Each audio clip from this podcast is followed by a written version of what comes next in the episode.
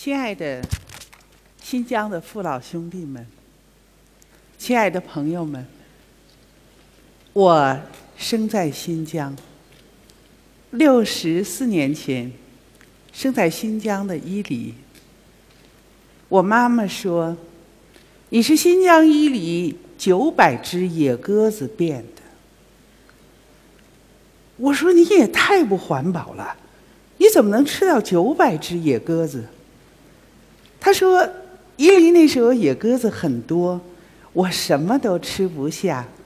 最后还是当地的老乡说：‘那你可以用一个箩筐，撒一点稻谷，就可以。’”盖下野鸽子，我说那也太多了，你吃的。他说不是我吃的多，是你吃的多呀。在我们中华人民共和国的护照上是没有籍贯这一项的，但是有一条叫做出生地。每换一本护照。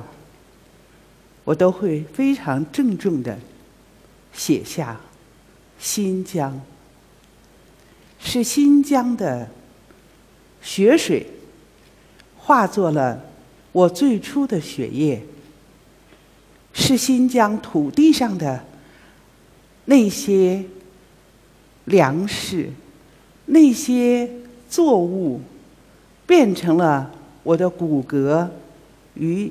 最初的肌肉，从此，新疆就融化在我的血液中。它们存在在我的基因里。我们每一个人都有我们的故乡。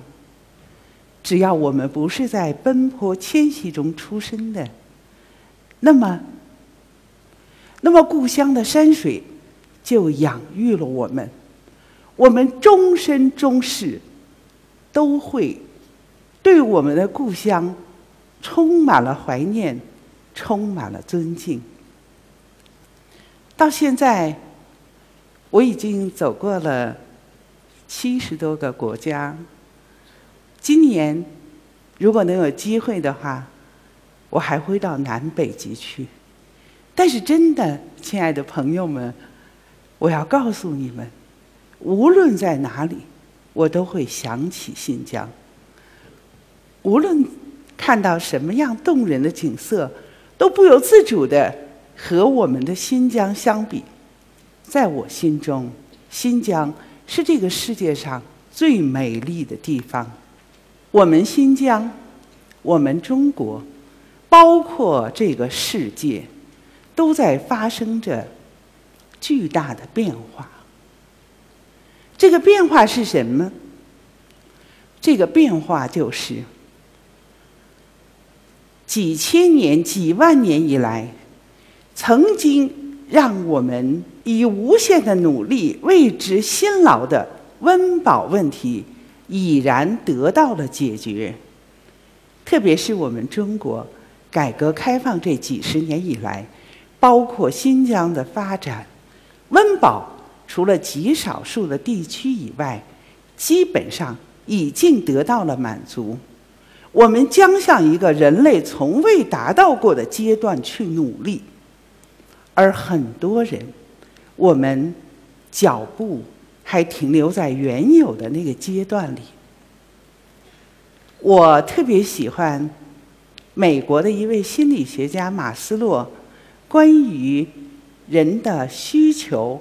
理论的金字塔的学说，我们新疆的朋友那么爱学习，想必一定也是知道的。让我稍稍的重复一下。马斯洛说：“无论我们谁，我们的需求大约是遵照着这样的一个顺序。那么，在它的第一层，就是生理需要。”即我们的温饱，在它的第二层是安全的需要，我们需要和平，我们需要安宁，我们需要安全。第三层是爱与被爱的需要。请注意，不是性，而是爱。第四层是尊严的需要，第五层是自我价值的体现，是创造力的发展。无论什么民族，无论什么国家，地无分南北。人无分老幼，我们将遵循这样一条心理发展的法则。我有个不成熟的意见，我认为我们新疆现在大约就在这金字塔一层半的位置，即安全的需要。我们中国大致。也处在这个发展阶段，就是安全的需要。安全不仅仅指我们的人身安全，包括我们的环境安全、饮水安全、粮食安全、牛奶的安全、药品的安全等等等等。没有安全，谈何发展？没有安全，我们惶惶不可终日。更美好的生活就离我们很遥远。具体到我们每一个人来讲，如果你解决了安全的问题，请你继续向上攀登。你要有爱，不仅仅爱自己，也要爱别人，也要爱大自然，也要爱惜我们的地球。记得我和一位宇航员说过，他是我们中国最先飞往太空的宇航员。我说：“你是中国人里离地球最远、离遥远的外星最近的人。”在那一刻，你是否想着奔赴更遥远的宇宙深空？他说：“不，不是。”在那一刻。我回望地球，它多么美丽，多么的安宁。我唯一的希望是我们能够保护这个地球的安全，我能够早一天返回地球。当然，只有极少数的人能从太空鸟看过我们的地球。我们生活在地球之上。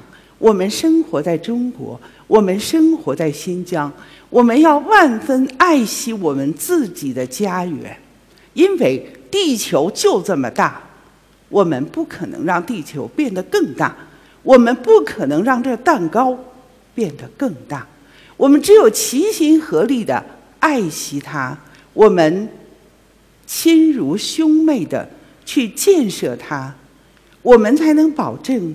我们的生活越来越美好。